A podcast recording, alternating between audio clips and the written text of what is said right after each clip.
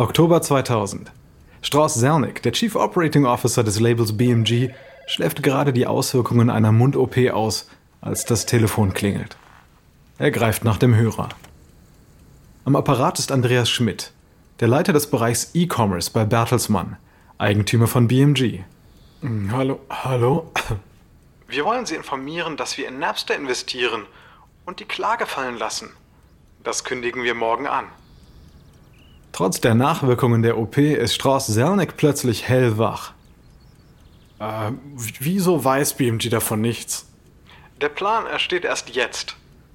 Ah, was machen Sie mit den Rechtsverletzungen und den fehlenden Verträgen mit den anderen Labels? Napster verstößt jeden Tag gegen das Urheberrechtsgesetz. Und dann sind auch unsere Rechte gefährdet. Kennen Sie die Doktrin der unsauberen Hände? Nein, erklären Sie es mir. Wenn wir daran beteiligt sind, Musik zu stehlen, dann können wir nicht verhindern, dass andere von uns stehlen. Also hat sich Bertelsmann eine legale Lösung einfallen lassen. Die Firma wird Napster 20 Millionen Dollar leihen, um ein Programm zu entwickeln, das geschütztes Material ausfiltert. Bertelsmann kann dann nicht mehr haftbar gemacht werden. Wenn das Filtersystem installiert ist, wird das Darlehen in eine 58-prozentige Beteiligung an der Firma umgewandelt. Andreas Schmidt findet das ziemlich raffiniert. Ja, warten Sie einfach. Napster wird wohl einfach bankrott gehen. Vielleicht sogar bevor das Berufungsgericht gegen es entscheidet. Dann, dann bekommen Sie die Firma einfach für lau. Mitsamt Kundenliste. Okay, aber das war Thomas Entscheidung. Ich teile ihm Ihre Meinung mal mit. Es geht um Thomas Middelhoff, CEO von Bertelsmann. Er glaubt an die Technologie und bedauert, dass Edgar Bronfman von Universal keinen branchenweiten Deal mit Napster geschlossen hat. Middelhoff befürchtet, dass ohne Deal ein noch ruchloseres Unternehmen außerhalb der US-Gerichtsbarkeit die Labels zerstören wird. Schmidt ruft Middelhoff an und teilt ihm Zelnicks Bedenken mit. Er sagt ihm, dass sie noch ein paar andere Verlage an Bord haben müssen, damit der Plan auch wirklich funktioniert. Ja, das ist gut. Ich setze mich dafür ein. Sie können ein paar Rechte und etwas Mitspracherecht bei Napster bekommen. Und selbst wenn wir verlieren, gewinnen wir am Ende. Was meinen Sie? Wenn die anderen nicht gewinnen, wird auch Napster keinen Deal mit ihnen machen können. Es wird den Rechtsstreit verlieren und bankrott gehen. Und das ist auch völlig okay so. Als einziger sicherer Gläubiger werden wir die Technologie, den Markennamen und die Datenbank bekommen. Napster gehört an uns allein. Es gibt schlicht keine Nachteile. Das ist Mittelhoffs Meinung. Aber es gibt in der Tat einen sehr großen Nachteil. Er hat nämlich nicht einkalkuliert, wie wütend seine Kollegen darüber sein werden, dass Bertelsmann hinter ihrem Rücken einen Vertrag mit Napster ausgehandelt hat. Und diese Fehlkalkulation wird Bertelsmann weit mehr kosten, als Middelhoff sich vorstellen kann.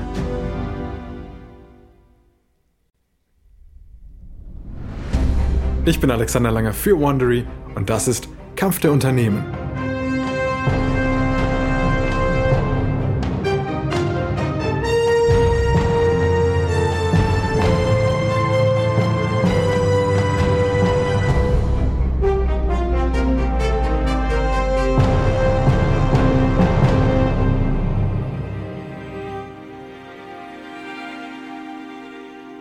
In der letzten Folge von Napster gegen Plattenlabels hat die populäre File-Sharing-Firma eine einstweilige Verfügung abgewehrt, die sie ruiniert hätte. Doch die Aussichten für Napster sind düster. Denn Napster gehen die Helden aus. Der Kongress wird Napster nicht retten, wenn die Beweise belegen, dass das Unternehmen das Thema Piraterie ignoriert hat. Die Verhandlungen mit den Labels platzen, als Napster CEO Hank Barry den Übernahmepreis auf 2 Milliarden Dollar erhöht und sich weigert, ihnen die Mehrheitskontrolle zu überlassen. Universal klingt sich aus und die anderen Labels folgen. Es bleibt am Ende nur noch Bertelsmann übrig. Sie hören Episode 6 Kampf auf Leben und Tod. Kaum hat Middelhoff die Rebellion in den eigenen Reihen wegen Napster eingedämmt, muss er dafür sorgen, dass auch das Herz der File-Sharing-Firma tatsächlich mit an Bord ist. Middelhoff lädt Sean Fanning nach Manhattan zum Abendessen ein wo sie Steaks und eine 200 Dollar teure Flasche Cabernet bestellen. Middelhoff versucht, Sean zu beruhigen. Napster ist eine echte Errungenschaft. Es bringt den Vertrieb sehr viel weiter als das, was wir derzeit erreichen. Ich glaube daran, auch wenn meine Firma vielleicht etwas altmodisch erscheint. Hm.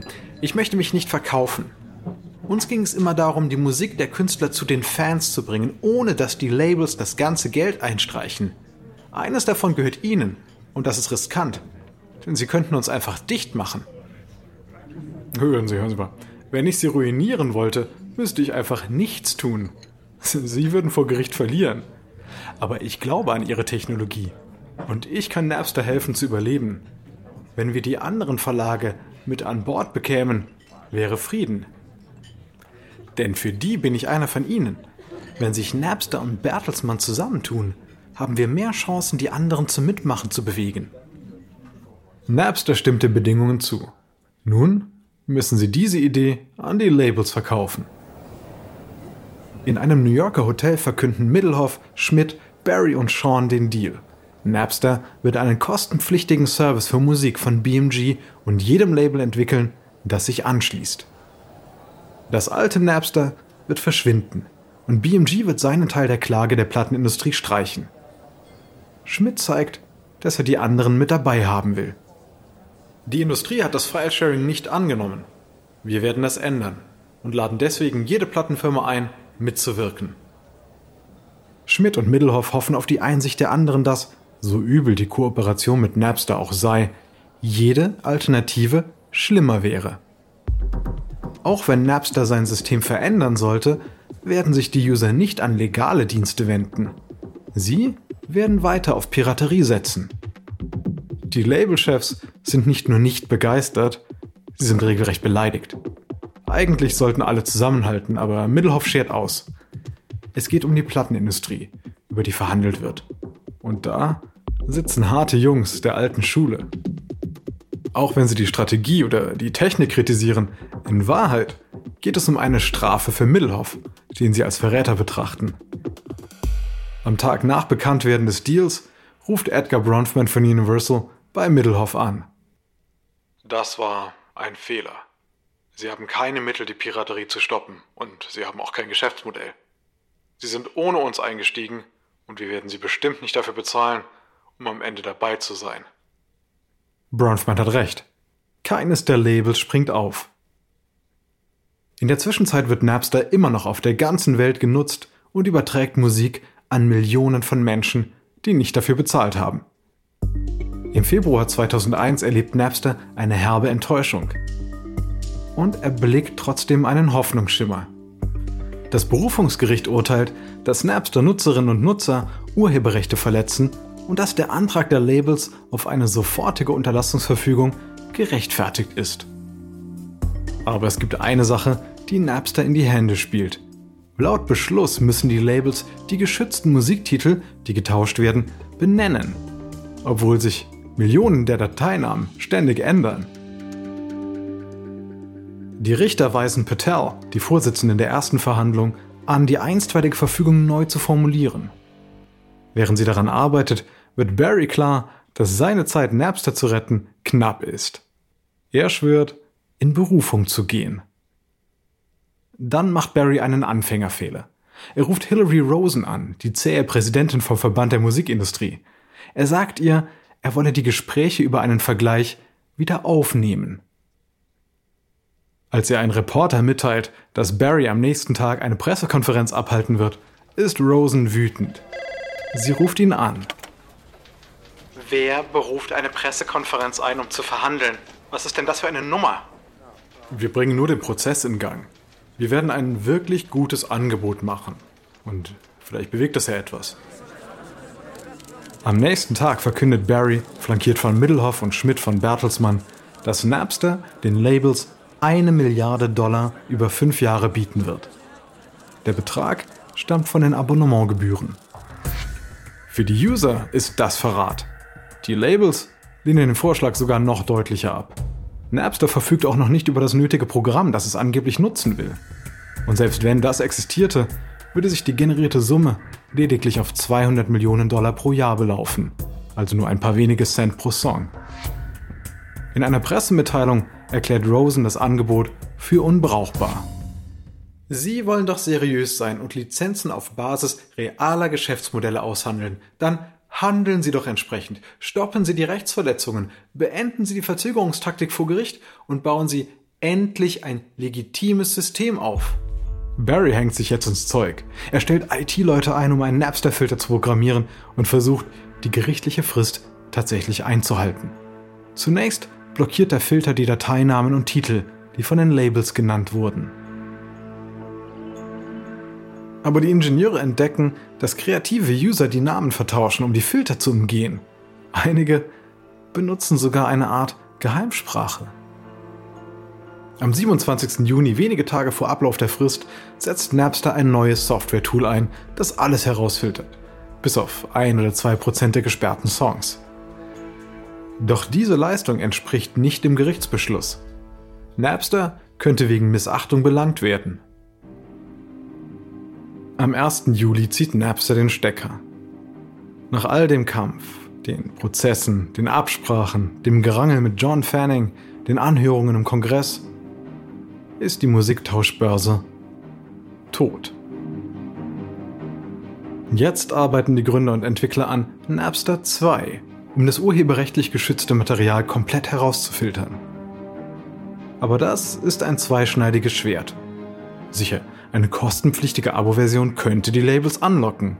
Ein durchaus attraktives könnte. Doch die wichtigere Frage ist diese. Werden die Benutzerinnen und Benutzer treu bleiben, wenn andere Piratendienste mit Tiefstpreisen auftauchen?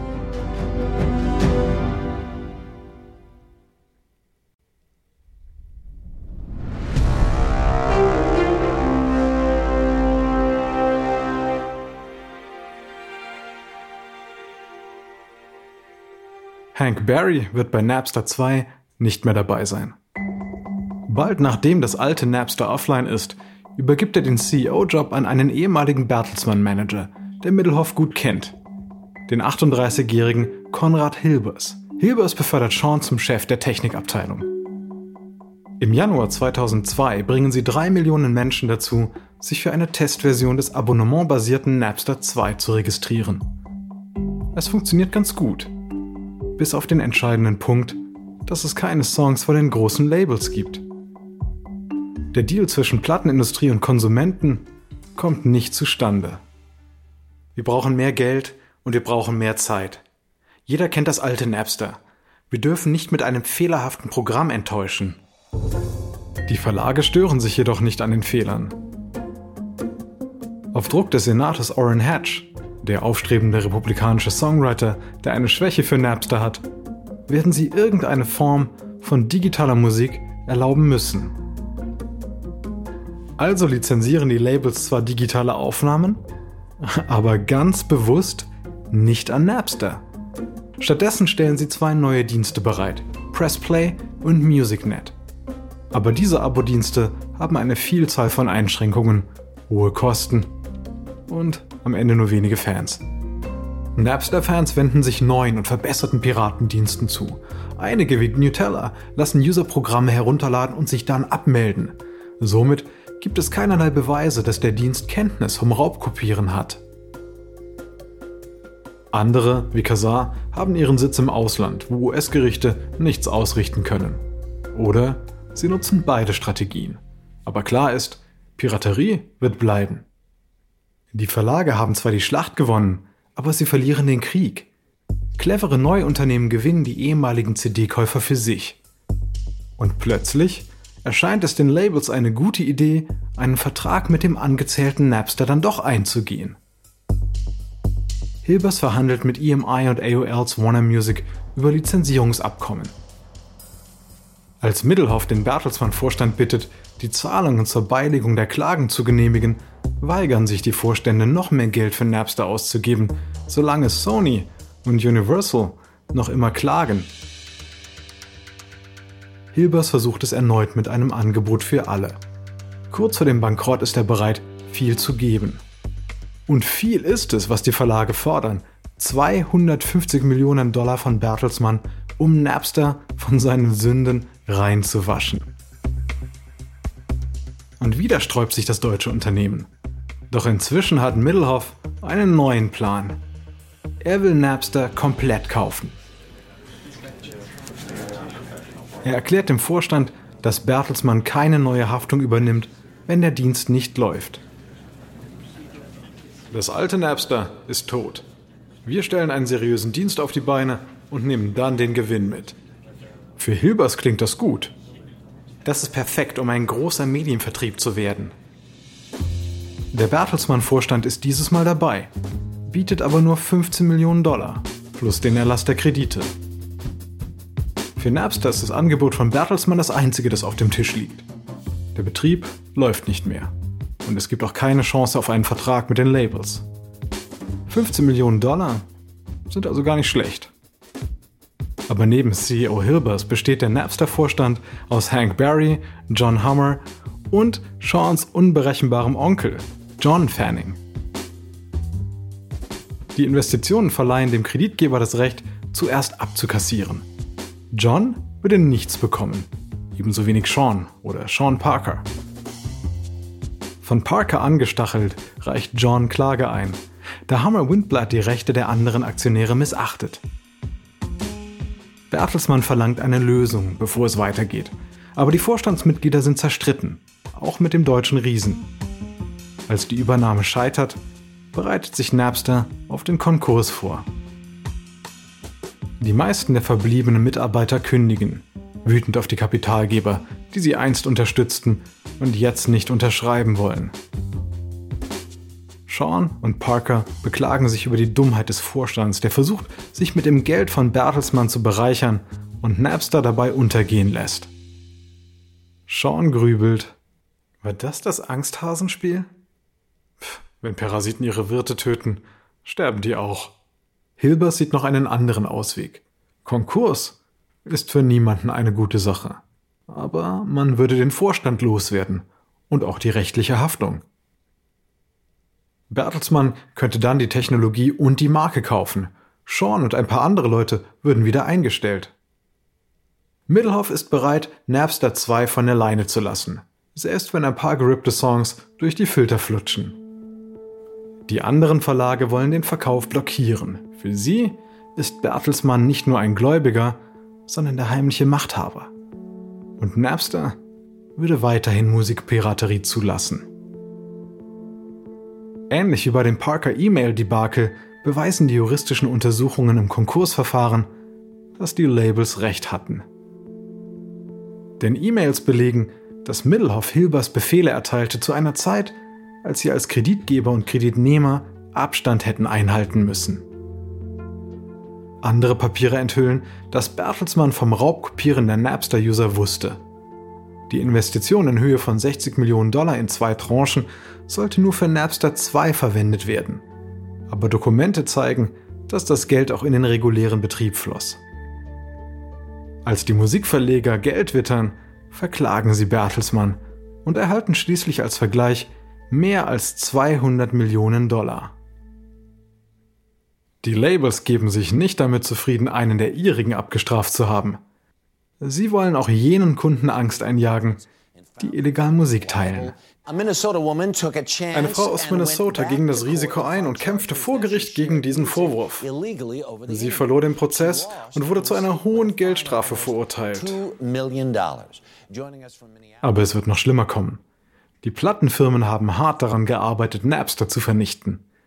Aber jetzt müssen sie den Aufstieg von noch übleren Piratensystemen wie Kazaa erleben.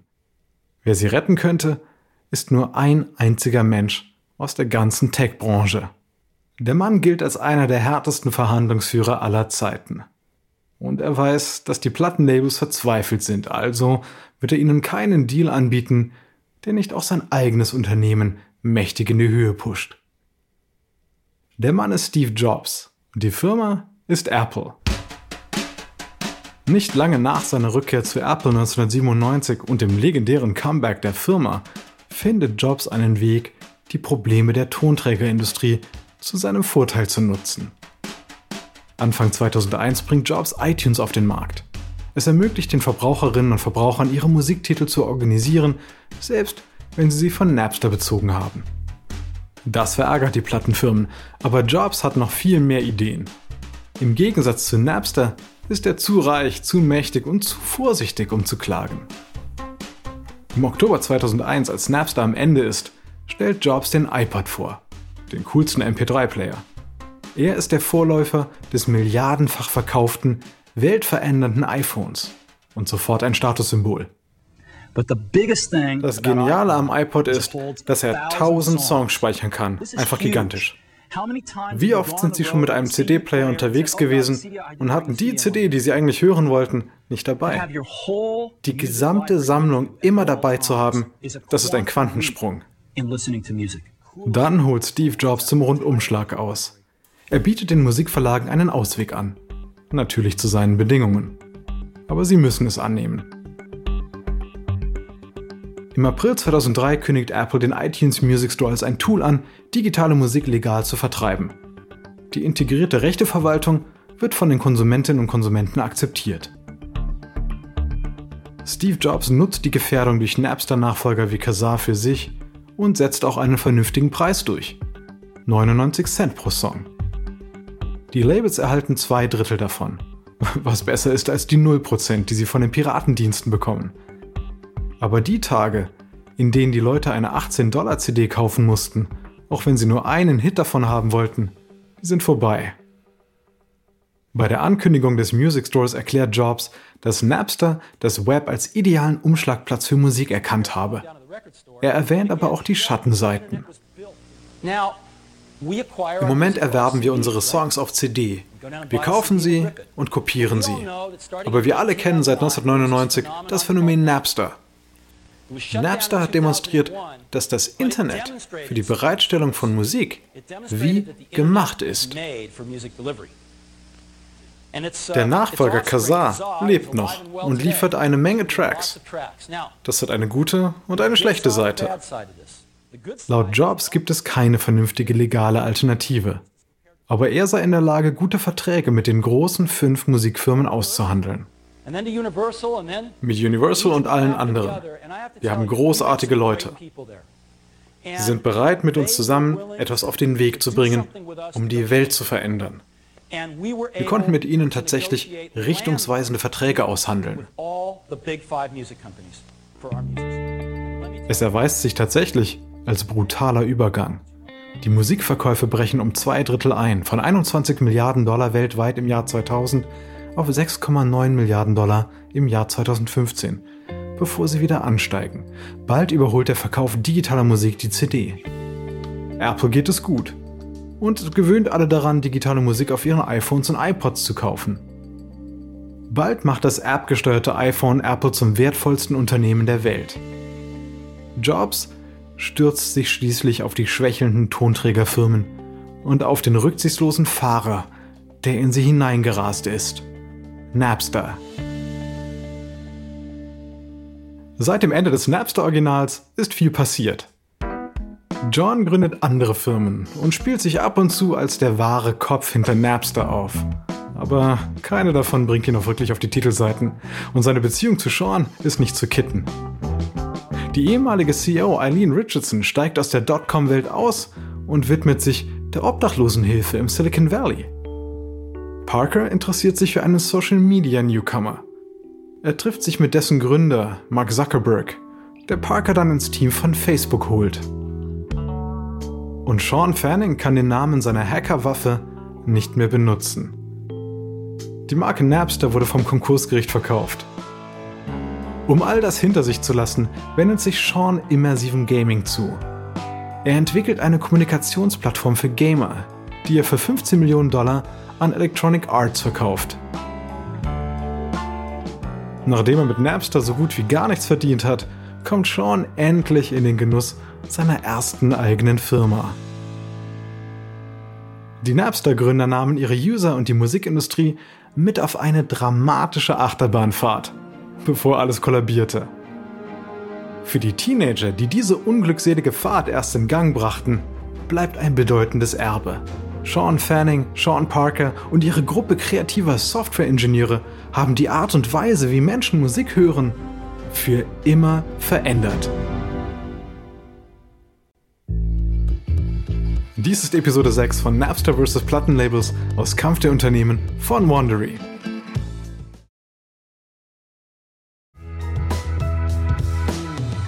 Ein kurzer Hinweis zu den Dialogen, die Sie soeben gehört haben.